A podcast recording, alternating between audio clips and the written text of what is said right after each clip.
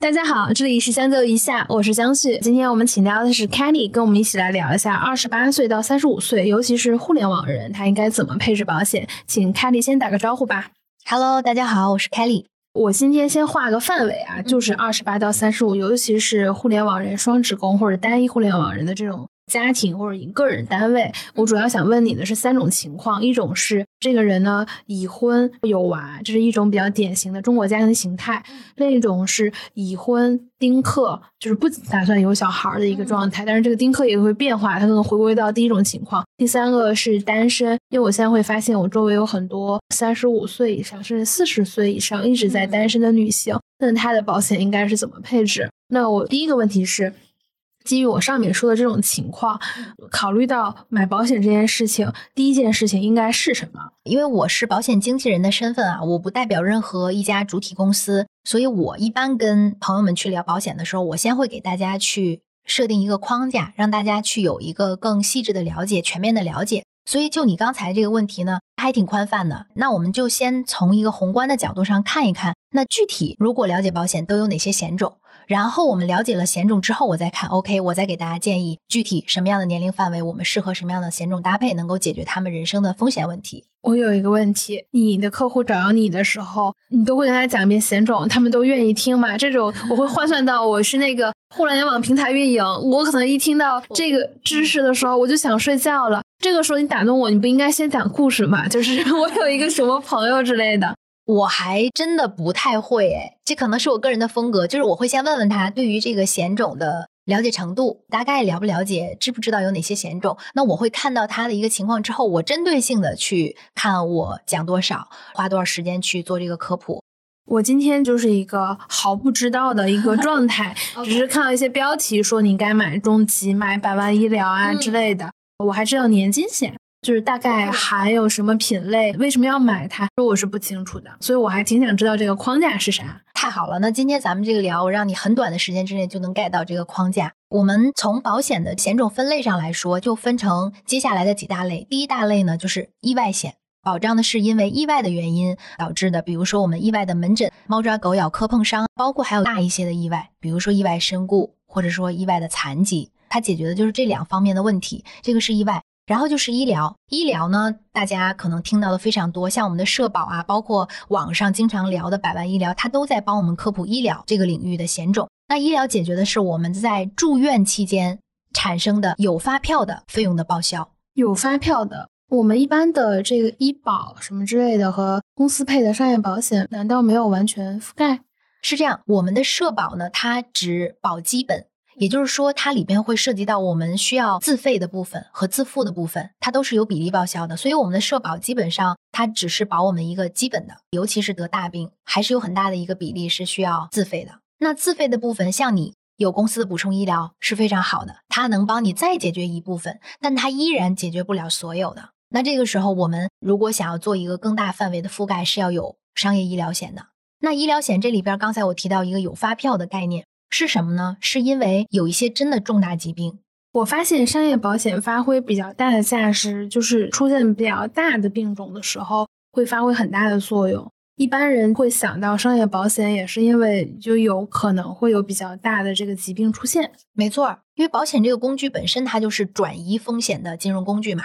那尤其遇到大风险的时候，我们一般的中产抗风险的能力是非常弱的。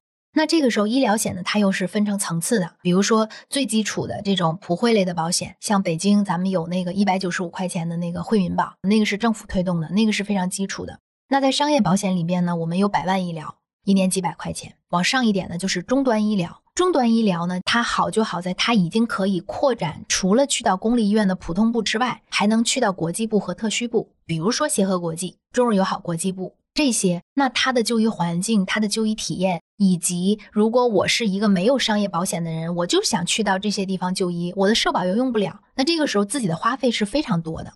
那你有一个扩展特需国际部的中端医疗的话，我们发生了大风险去住院，它是可以帮我们做到报销的，那就非常好。当然还有再往上，比如说高端医疗，那高端医疗它就可以，比如说我除了在中国大陆就医之外，我还可以选择去到港澳台、去到新加坡、去到加拿大、去到美国、日本等等，它有一个地域的扩展。那同时呢，它在医院类型上，除了公立医院体系，像普通部啊、国际部啊，包括特需部之外，它还可以去到像私立医院。所以，像很多新生儿的宝爸宝妈们，他们刚初为人父、初为人母，那孩子又容易生病出问题，大概率这个时候，像可以去到和睦家、美中颐和这样私立医院的新生儿高端医疗保险，就是他们一个非常好的选择之一。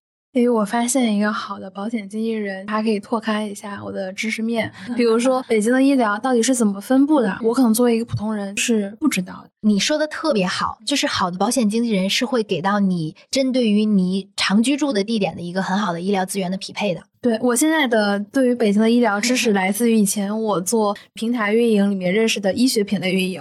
我会问他说我最近可能是什么病，然后去哪儿挂号，他会告诉哦，其实你可以去哪个医院挂号。我觉得好的保险经纪人也是会知道这些信息的。会的，你像我客户，他带着孩子什么病，他去哪儿，他都会提前问一下我。像那种高端医疗，他是可以走直付挂号。直接让他们的后台的人员就可以帮他把号挂好，他就直接去看病就行了，钱也不用花，直接走保险公司的支付就结算了。这个是不是就是比较贵的保险会实现这件事情？对，中高端医疗都可以享受直付功能。那这个具体的话，这还要具体案例具体分析嘛？这个是医疗险，这里我再补充一下，医疗险还有很多的细分品类，比如说前段时间会有。马上要准备怀孕的朋友，也是互联网大厂的朋友，他来咨询我，他说有没有那种能够保障我怀孕从中间的产检到中间发生的一些孕中的风险，到我生完孩子之后的一些保障的？我说有啊，当然有啊。这样的医疗险就是高端医疗，一般可以附加孕产责任，或者便宜一点的，就是那种孕中险。这个偷偷问大概多少钱？这个也是根据个人情况去确定的。这个保费是多少？是吗？一般带有孕中责任的这种险种的话，它的保费还是比较贵的，因为它要附加门诊责任，而且都是高端医疗的范畴。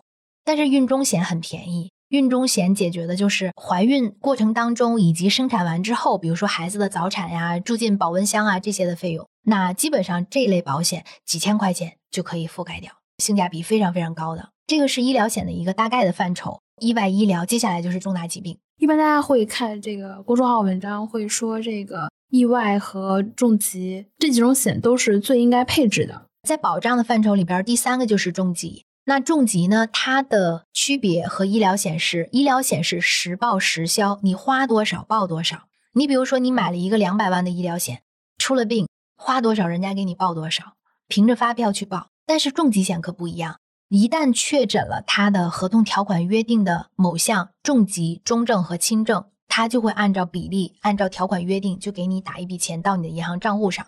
比如说，我打算买一笔五十万保额的重疾，我们举例子，假设我罹患了某一种重大疾病，触发了合同条款的约定，那这个时候我就可以一笔拿到五十万的赔付。那这五十万，至于说我是看病用，还是说我出院之后。我做康复的费用的报销等等的，只要需要用这个钱，我都可以。他是赔我一笔钱。我终于知道这两个险的差别是啥了。那还有吗？除了重疾之外呢？剩下的一个就是，我是非常推荐我们互联网从业者。难道是猝死？对你很敏感，就是这个险种相关的叫定期寿险。定期寿险是一个杠杆极高，而且保障性极好的。我说一下大概这个险种的形态啊，基本上它保障是到六十岁、六十五岁、七十岁，大部分人会选择到六十岁，因为真的很便宜。解决的就是我们从现在开始到六十岁这个赚钱能力最强的人生阶段，如果我发生了身故或者说这种全残的风险，那保险公司就会按照约定给我一笔钱。那这个时候这笔钱我可以用来还房贷，我可以用来留给家人。那这里边其实就有一个很真实的案例，前两年应该就是字节。字节有一个很轰动的一个案例，就是那个小伙子因为健身后来猝死了。猝死之后呢，发现他家里边还是还着房贷的，而且房贷还那叫配置了保险，没有配置，他没有配置，他的孩子也很小，是几个月还是两岁，我忘了，反正很小。那这个时候，如果像他这个情况，他配置了一个，比如说三百万的定期寿险，其实很便宜，没多少钱的。对，大概会多少？比如说他这个年龄可能是，比如说二十七八，配置一个三百万的定期寿险。我以女性为例，如果是一个三十岁的女性配一百万的定期寿险，保障到六十岁的话，那大概她的年交保费也就是八百块钱。哦，那真的不高。对，当然男性的话会 double 啊，因为男性 从长寿问题来说，对，从精算的角度来讲，男性的平均寿命比女性要短，所以它的风险费率要高，所以在这种费率测算上，男性会贵一点。但是你想一下，保三百万的保额，那男性的话也就四五千块钱，那已经是性价比杠杆非常高了，保到他六十岁。那如果他有这样一份保险的话，如果我们说这个万一真的发生了，那这三百万就可以用来还房贷，他的房子就保留下来了，他的孩子、他的妻子就有了保障。希望永远都用不到这个险，虽然可以买。我们作为保险的从业者，我们心底最大的一个愿望就是，所有买保险人都不要用上，尤其是这种保障类的。但是它的作用就是，我们真的发生了这个万一，我们一起给你做这个兜底的动作。有保险公司给你这个人生做一个风险兜底这样的一个保障。我们复盘一下，我们刚才说的四个险种：意外、医疗、重疾，还有定寿。这个是我们在保险保障里边的四大金刚。这个也是大部分人其实在考虑配置保险的时候需要考虑的险种配置。那除了这四个险种之外，还有几个险种。第一个我们叫养老年金，这个这两年提到的会比较多一点，非常多。这个国家也在推动嘛，个人养老金制度。我们就会发现，养老这件事情更多的要开始靠自己了。目前我们现在的养老啊，是靠现收现付制，也就是说，我们现在这一批九零后养的是现在正在退休的这一帮人。曾经我做过一个系列选题，邀请这个行业里面最资深的专家讲说。八零九零后关于这个养老，他们先讲了原理，然后这个专家先出了这个提纲，后面会依靠什么？我们参照美国的模式，应该是如何如何？这个话题这两年的媒体讨论还挺多的，这些大家一定听了很多。那这种养老焦虑，我相信还是比较强烈的。至少对于我自己来说，呃，我当时决定转型成为一名保险经纪人，就是因为我内心无论对于这种养老的焦虑，还有对于抵抗风险的焦虑，我内心都是有很大的不安的。那当我知道 OK 这个工具可以解决的时候，我的做法是我选择躬身入局去了解，给我自己家庭做配置。好，那我们再说回来，像养老这样的一个品类，它的一个特点就是越早开始配置越划算。这个挺有悖于常识的，是因为养老这个东西，它基本上配置之后是要在退休的年龄才开始领，比如说五十五岁。那年轻人呢？他的最大的一个优势就是留给他复利增值的时间长。比如说，我手头的预算很有限，没关系，我拿出一个很有限的预算，我就一点点存，一点点的积累。那这样通过时间的复利，那从我们五十五岁退休开始，也可以拿到很可观的一笔退休收入的补充。所以养老金现在这是一个很好的一个险种配置。那另外一个大家应该也听起来会很耳熟的叫增额寿。然后今年这个好像就特别火。对，这两年增额寿可以说是在理财这个赛道 C 位出道的，是因为整个大环境现在都很不好，投资理财这个大环境，无论是我们去配置股票、配置基金，像去年理财这个事情也出现了打破刚兑的政策出台，所以你看到安全类的资产它都慢慢的在减少，而现在这种。时代之下，这种动荡的环境里边，像这种保险类的资产，它成为一个安全的避风港，所以会有越来越多的人去选择。这个是它背后的一个底层的原因。那像这类产品呢，你可以理解为它是一个中长期锁定利率的大额存单。我这么讲可能是为了便于大家理解，但它还是不能完全和银行的产品去类比，因为保险是有保险产品的特性和功能的。它更多的是帮助我们在家庭的中长期的财务规划里边做一个很好的配置，所以我一般在跟客户去或者说跟朋友去沟通这一块的时候，我都会去告诉他，我们的钱一定是分成短期、中期、长期去做跨期配置的。如果短期的 OK，那我们就放在银行；如果是中期的，那我们可以做一些基金的定投。如果是中长期的，那我们又要保证它安全增值。那这个时候，目前我们能选择到的最好的产品种类就是保险，保险里边的储蓄险的这样的产品。所以这个就是一个大的框架。那最后还有一个是针对于有钱人的险种，是杠杆终身寿。它解决的是什么呢？你像有钱人，他创富能力已经很强了，他需要干嘛？他需要首付，他需要把这个钱安全、稳健、有序的传承给他的孩子。所以这种杠杆寿就特别适合高净值家庭，他把这个钱留给孩子。比如说，他买了一个一千万保额的杠杆寿，他可能他的总投入小几百万，但是他可以撬动一个一千万的杠杆，他任何时间身故了，这个一千万都可以留给他孩子，而且这个一千万还可以做进保险金信托里边，可以按照一定的分配金额有序的给他孩子去发，而不是一千万一下子给到他。我这里会产生一个问题，我今天听你讲了最重要的险种有哪些，也有了一个大概的这个框架，但是我自己在面对这么多保险产品，我依然不知道去怎么配置、怎么选。我听好复杂呀，这可能 还要往下细分，可能还有很多险种。那对于我来说，二十八到三十五。我不知道能不能说我说的结婚有娃、结婚丁克和单身，他们是可以混在一起来聊的，还是说我们要一个个去拆分他们的情况？真实的情况一定是一对一的，去根据个人的情况各安各异的。这个东西我们没法去做一个标准化的处理，因为毕竟每个人的家庭情况、财务状况，包括他的资产情况都是不一样的。但我们可以作为一个宏观的一个方向是说，如果这个人现在单身。那他可以选择优先把自己的保障配置好。那保障刚才我们提到有什么呀？意外、医疗、重疾还有定寿。当然这里边有很多细分，比如说医疗险，他选择哪个层次的，这个跟他的财务状况是挂钩的。重疾险，我购买多少保额？我是买五十万，还是买八十万，还是买一百万，还是我就买三十万？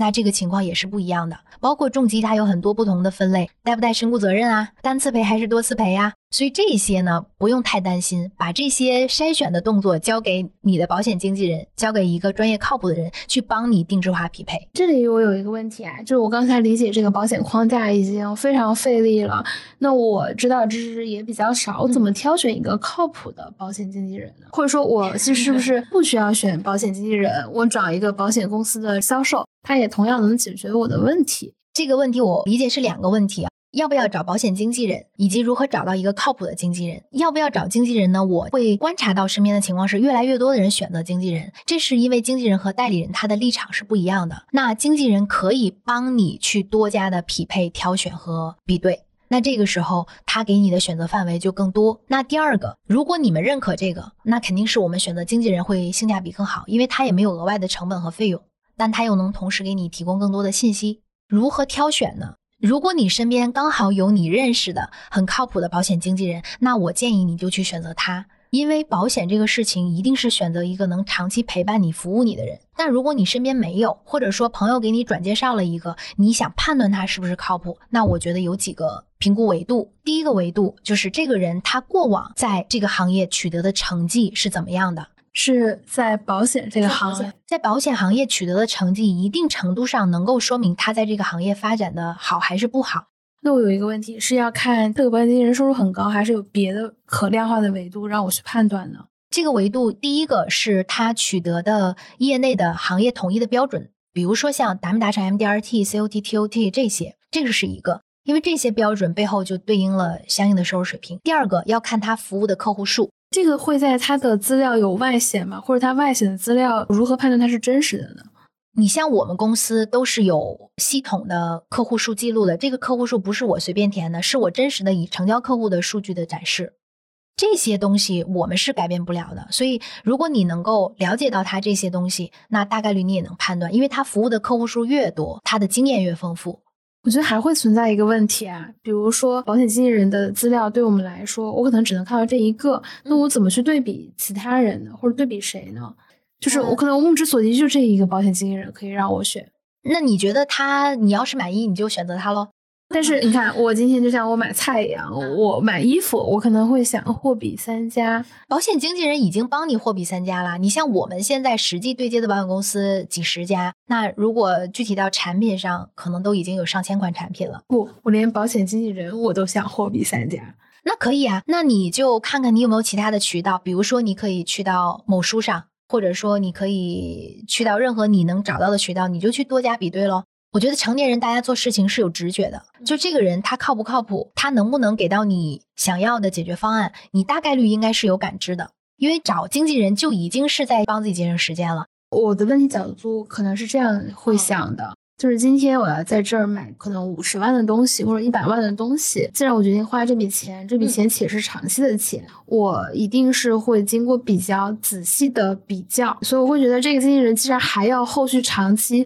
他甚至不只是这一年服务，未来的五年、十年，那我其实会花很多时间去挑选的。这个没问题，尤其对于更高净值的客户，越是高净值的客户，他在服务他的人的这个维度上，他会更加多加挑选的。那这个挑选维度，像专业已经是一个基本线了，更多的是对于这个人本身的考察，这个人他的底层的性格、底层的能力综合的一个考察。你像高净值客户，他身边无论是私行的呀，包括基金经理啊、证券经理啊，包括就保险从业者来说，代理人也有很多家的，经纪人肯定也有。那他 PK 的这种维度是非常多的。那这个时候，我觉得最终我们做决定的一定是看跟谁在一起更舒服，就是他是回归到一个执心选择的一个过程了。如果前面这些我们都 PK 过了，专业也差不多，然后呢，销售能力也都差不多，那最后就是看谁顺眼，选择谁了。我觉得对普通人来说，可能专业看不太懂。那这个时候，一般我的处理办法，我在大概了解完这个人的对于保险的。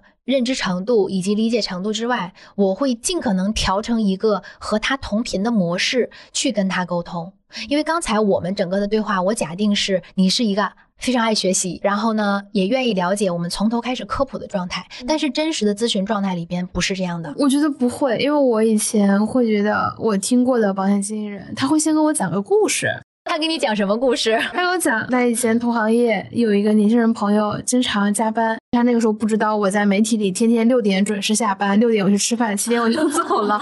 可能这很长时间我的工作状态都是这样，我不会出现那种熬夜加班，我会到点啊不做了，明天再说吧。我是这样的人。他还讲了故事，这个很年轻熬夜的广告人，因为他的这个赔付，家里的这个财富关就已经过了嘛。他先讲了几个故事，我当时听完之后我挺感同身受的。嗯，然后就讲保险，一般是这样，就是不会跟我讲知识的。我觉得这是大部分的情况。那这个我觉得也因人而异了，不同的人他的情况不一样。我刚才假定的那个模式是你主动咨询。因为主动咨询的人和你刚才说那个情况应该是应该是被动，对，就是你们在无意当中他想开发你的需求，所以他要从故事去切入。但是这个就是主动和被动它的一个不一样。那还有一个问题，除了保险经纪人，我在其他渠道如何能获得这些保险的知识呢？因为我觉得这个知识也是参差不齐的，网上视频各种创作者，我也没有办法把控他的资质。我建议大家可以多去看一看，但是如果你真正想要到做决定这个环节，还是尽量去选择一些你知道的、认识的、靠谱的人去服务你。我觉得这个东西还是要线下去了解，对，可能他们会有一些免费的一些讲座活动，我觉得可以去听一听。可以，你觉得一家不相信，我听三家的，这样可能三个人我就比较出来，哎，哪个可能更靠谱一些？没问题。然后还有一个原因是什么呢？因为现在监管要求比较严之后啊，互联网很多产品已经在网上卖不了了。很多保险公司的产品只能通过它线下的方式去销售，所以这些东西有更好的产品，你在互联网上是看不到的。我觉得这也是一个逆潮流。就大家以前前两年这个移动互联网的快速发展，人都觉得大家知识可能比较获取，但是其实你做一些大额资产的决定的时候，还是需要线下人与人的交互，或者说你更明确的知道这件事情的风险是什么，这可能挺重要的。对你像现在很多地方买个保险都要进行双录了。什么叫双录？就是我今天要和你去签这张保险，我必须要和你。本人坐在一起，我们面前支着一部手机，你去回答问题。这边呢，他要给你同步录制。哦，明白，就是说确认本人啊，或者说啊，你要买这个险，没错。所以现在越来越规范，越来越防控风险。找到靠谱的保险经纪人，还有需要看的点。如果说还有没有靠谱，还没有点的话，我会觉得你看看，如果他跟你能在同一个城市。可能它对于你的服务的便捷性上会更好，但是这个东西也不绝对，因为像我所在的平台，我是可以服务全国客户的。但你也不排除有的人他会觉得说，你跟我在同一个城市，我会更安心、更踏实。所以这个就看你个人的选择了。如果是我的话，我肯定会想要一个同城市。比如说我有一些医院的这些问题呀，我可能就会想问我的保险经纪人这个问题，你应该看什么？他会更了解一些。那我现在也知道这个大的知识点是什么了，也找到了一个保险经纪人。那现在假设我就是二十八到三十五，刚结婚，我要怀孕了，马上可能会有一个小孩儿，这是我压力最大的一个时间，上有老下有小，我还在犹豫说我升职能不能升上去。可能我老公刚当了一个小组长，我现在卡在这个能不能当上小组长的路上。我要为我这个小家庭要操心，那这个时候我应该配置哪些保险呢？当然会有这个每个人的案例情况不一样。我说了一个大概比较模糊的一个画像。那我跟我老公，就算说我一年收入三十万，他一年收入四十万，我们就是一个年收入七十到八十万的一个小家庭。但是这个范围我也确定是在一线城市吧？他有房贷吗？我们应该也有一些房贷。哎呀，我们的生活日子紧巴巴，还要面临这个新的小孩的出生。这个时候呢，我常规思路啊，大家会先考虑孩子的保障。但一般我在跟人群去沟通的时候，我会先跟他讲，父母是孩子最大的保险。所以我们在赚钱能力最高的时候、最强的时候，应该优先考虑给自己做一道风险防控。所以这个时候，我会先跟他沟通，是不是要考虑把自己的保障做一个完善。比如说，这个夫妻双方赚钱能力也非常不错，在一线城市，家庭收入在七十到八十，其实已经比很多家庭收入情况都好了。那这个时候，他愿不愿意花一部分钱去做保障？比如说保他的意外。那医疗的话，如果他没有一个更高的就医需求，那我们就把最基础的百万医疗配置上也是非常好的。我们至少有一个保障。那重疾的话呢，这个时候我们要评估他愿意承担多少的费用。重疾的。它的筛选就维度就非常多了，从几千块钱到一万多、两万多，这个跨度都有，因为也取决于你保多少额度嘛。那这个时候我们要各案各异，然后定寿。刚才我们也讲了，这定期寿险太重要了，我们又背着房贷，又上有老下有小。我还有一个问题，假设我跟我的老公现在都要面对三十五岁危机，这个有保险能保障吗？好像是没有的，是吧？我们拆解一下背后的底层逻辑。三十五岁危机，我们是担心我们未来失业，没有赚钱能力，对不对？而且是这两年，你会看到裁员特别多。那这个时候，如果你手头有一笔闲钱，我们假定是这个前提啊，你手头有一笔闲钱，那你就可以把这个钱用年金的形式给它固定成你未来终身可以花的被动现金流。哦，年金，我反而觉得卖保险的人。但是这个沟通方式比较粗暴，就是经常会推荐年金险。我对年金险还有挺多想要了解的，这个东西到底什么时间应该配置，要不要配置？什么时间配置这个事情呢？从逻辑上来讲，越早越好。但是现实问题是要看自己的结余情况，就是这个东西不能把你的一些，它一定是锦上添花的。我现在理解是这样子的吗？对，因为它从资产配置的维度上来看，它是一个中长期配置，所以如果你近三年、近五年你有要大量支出的这个钱的话，那我不建议大家去选择配置年金类的产品，因为它是一个中长期的久期配置。但它的优点是什么？你但凡你手头有一些结余，你想，我们一定不会把它都花掉的，我们一定想把它做一个储蓄增值，为了更长期的服务。所以，如果担心三十五岁职场危机，那我们就是担心未来的现金流出现问题。你可以趁现在现金流还不错的时候，抓紧去存一笔钱，然后让这笔钱不断的增值升值，慢慢的作为我们未来的像工资一样，可以给我们不断的发钱。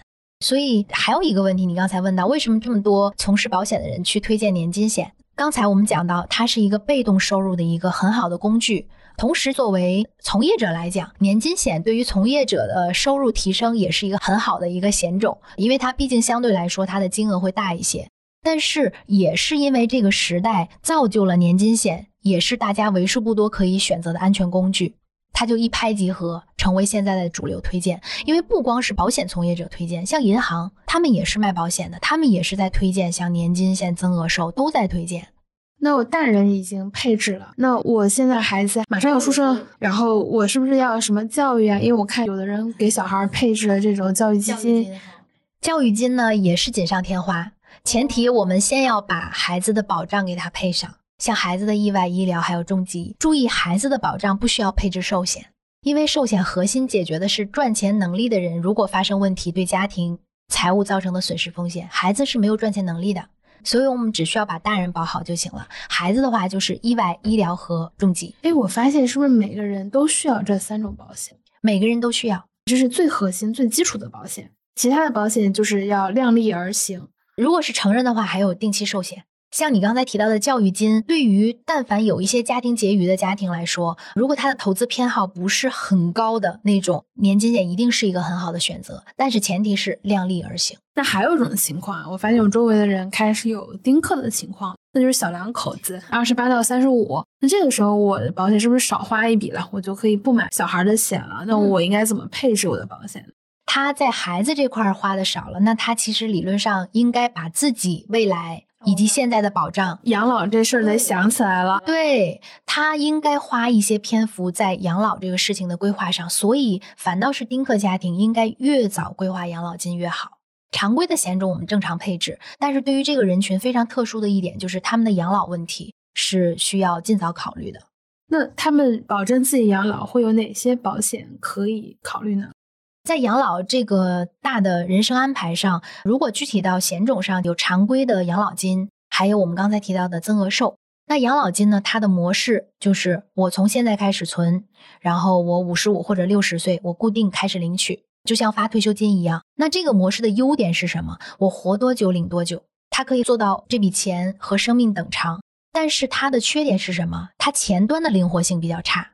你比如说，我现在三十五岁，我这个钱我一直要放着，我不能花，我需要五十五岁开始领。那在这个时间段，如果我有用钱需求的话，那我怎么解决？所以这个时候还有另外一种选择，叫增额终身寿这类产品。它的特点就是，我基本上，比如说我选择了一个五年期的配置，可能我七年八年我用钱的话，我就可以用了，我就可以取出来一部分来用，它就是比较灵活。所以这两个它是一个非常搭配的一个组合。那假设第三种情况，而且这个情况比较极端，但是我发现我周围也有，就是有一些女性步入四十岁以后，她还没走入婚姻，可能以后也不考虑要走入婚姻了。可能也有男性，我觉得一线城市越来越多这样的人了。那这个时候，我个体要配置保险的话，应该考虑配置哪些？是不是要比别人考虑的更多？多在这个寿险还是什么之类的，要多配置一些呢？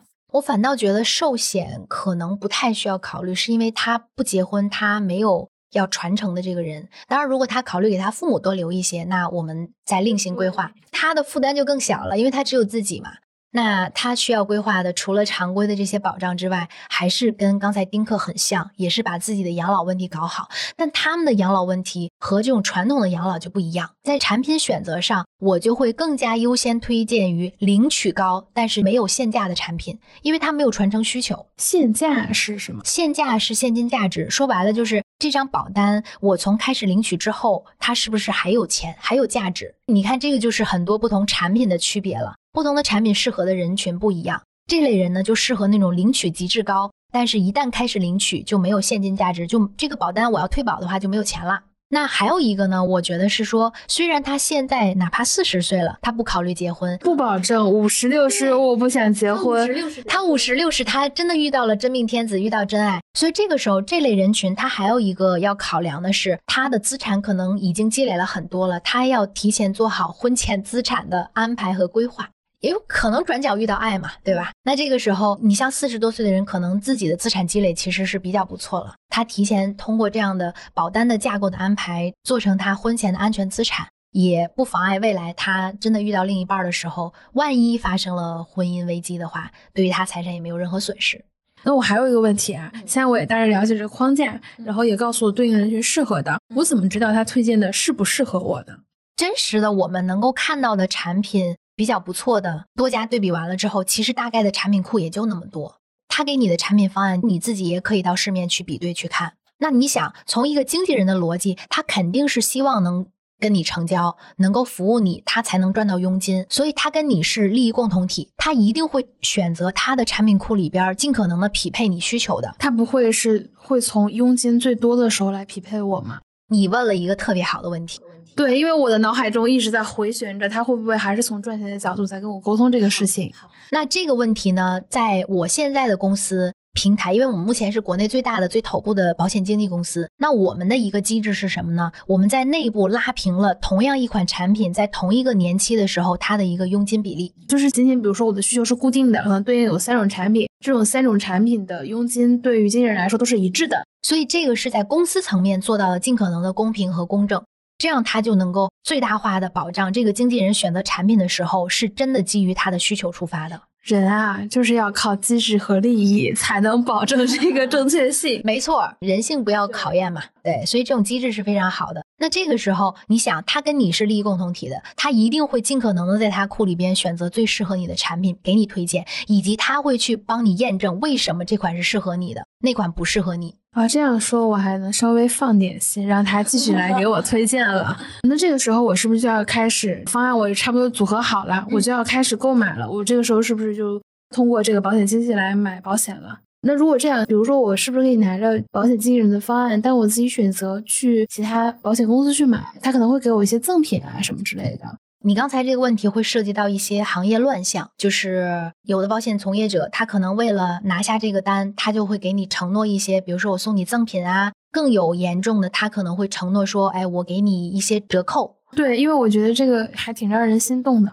作为一个正常的消费者来说，那你从自身的利益考虑来说，那他给你优惠肯定是自己更受益的。但如果我们把这个问题换一个角度去考虑的话，你买的这份保险，你需要的是一个长期保障。那如果他给了你折扣，他把他自己的收入拿走了，分给你了，那意味着他对你的服务就减少了，打折扣了。那也就意味着说，他未来他随时都有可能不在这个行业从事，不不继续在这个行业干了。那相当于你牺牲的是长期你的这个服务的这个水平打折扣嘛？所以这个也是一个我以及很多保险从业者的一个底线，就是我们大家坚守的是一个正道。因为真实的他用这样的方式去拿客户，在行业来说是一个很危险的行为。如果一旦被发现，他是要被吊销职业资格的。所以我们更愿意说。尽可能的提升我们的专业度，真的给到客户匹配他的方案，以及我们能够在未来更久的时间陪伴他，一直给到他服务，在他需要的时候帮他真的解决问题，比如说挂号问题，比如说推荐医生问题，包括比如说提供律师服务、提供家办服务，这些资源都是一个优秀的经纪人他可以链接到的资源，这些资源都是可以赋能给客户们的。那你想，如果把这个人的佣金都拿走了，那他凭什么要服务你？对，它的成本已经被克扣掉了。对呀，而且也有理由相信，靠这种方式去取得客户的保险从业者，他可能在这个行业，他的持久性也要打一个问号。那我现在也了解了，那我就在保险经纪人这儿买了保险。那假设非常不幸的情况。我用了这个保险，那可能很多是出险了，可能就是健康的。这时候，我就打电话给我的这个保险经纪人，说我现在是什么病，然后这个保险理赔的过程，那保险经纪人怎么辅助我来完成的？这个情况一般就是，你像我在跟客户沟通的时候，他在配置的时候，我就告诉他，未来万一出险的时候你要怎么做，会给他之前的就医提示。真的出险了，你只需要把你的就医的一些资料你发给我，我来帮你处理上传所有的需要理赔的东西。你只需要把你的银行卡号告诉我，到时候你等着钱到账就可以了。所以这个也是保险经纪人他给你提供的额外服务，就是在后续的这种理赔环节呀，包括保全环节呀，他都是能协助你真正的去做这个切切实实的动作的。帮助你来节省时间，以及很多时候我们不是保险从业者的时候，大家在遇到出险的时候是手忙脚乱的。我可能都忘了有这保险都有可能。对呀，所以你只需要做一个动作，就是给你的保险经纪人、给你的服务人员打个电话就可以了。我现在觉得啊，这个保险经纪一定得从业时间长，其实我判断他可能未来十年、二十年都在这个行业做，这还挺重要。所以一个人的持久性是很重要的，尤其在这样一个强服务行业，我觉得保险行业就是一个服务性质，是一个陪伴型的状态，而且它时间越久，它能够给到客户的这种安全感、信任感、依赖感是越强的。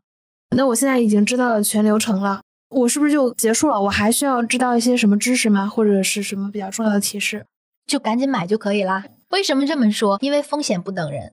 很多保险呢，它都是有等待期的，也就是说，我今天买了，等到它责任真正的生效，它是有一段时间的，是不是？就是比如说买份保险，咱俩签署的这个合同生效期可能会有一个时间，它的生效期是，比如说今天签署，明天生效，但是它一般，比如说会有十五天、三十天或者九十天的等待期，这个根据不同的险种不一样，它的等待期时间不一样。那等待期真正过了之后，相当于你的保险的产品责任才真正开始生效。但是在等待期之内出险和你过了等待期之外，那你的保障力度可是完全不一样的。所以我会建议大家，一旦已经选择了一个靠谱的人，也已经给到了你合适的方案，那你接下来要做的事情就是尽快的去购买产品。而且像这里边医疗啊、重疾啊这种非常严格的看身体情况的，很有可能。我接下来可能过段时间我就去体检了，发现身体有一个小问题，恰恰好这个小问题在我买保险之前暴露了。那接下来我如果真的想买的时候，可能就会受影响了。我现在会觉得保险这个事情其实还挺复杂的，就虽然说这个东西还相对普及这么多年，就附近做的人比较多，但里面涉及到的方方面面小的知识，这里面还涉及到个人情况的不同，还是挺需要大家早点去考虑保险。最好找你周围身边靠谱的保险经纪人去帮你来规划你的家庭的这个保障方案，还是挺重要的。当然也欢迎大家会去找今天的嘉宾啊。今天听了一路这个科普，我知道挺多的。最开始我说的这个话题比较大，但我觉得还挺典型的。二十八到三十五是人生压力最大的时候，上有老下有小，就是你会考虑这个时候你的生命终局的问题。我是一个家庭终老啊，还是以后我可能就是要单身到老，就是为自己的未来去做一些筹划，甚至你要为你自己的父母去考虑，是现在他们这个年龄段是不是要再配置一些保险会更好，或者说你未来的下一代。这一期的将就一下就到这里，感谢 Kelly 再次做客将就一下，希望以后我们会有一些新的保险类型的话题，再次邀请到你们来讨论。我们下期见，拜拜，拜拜。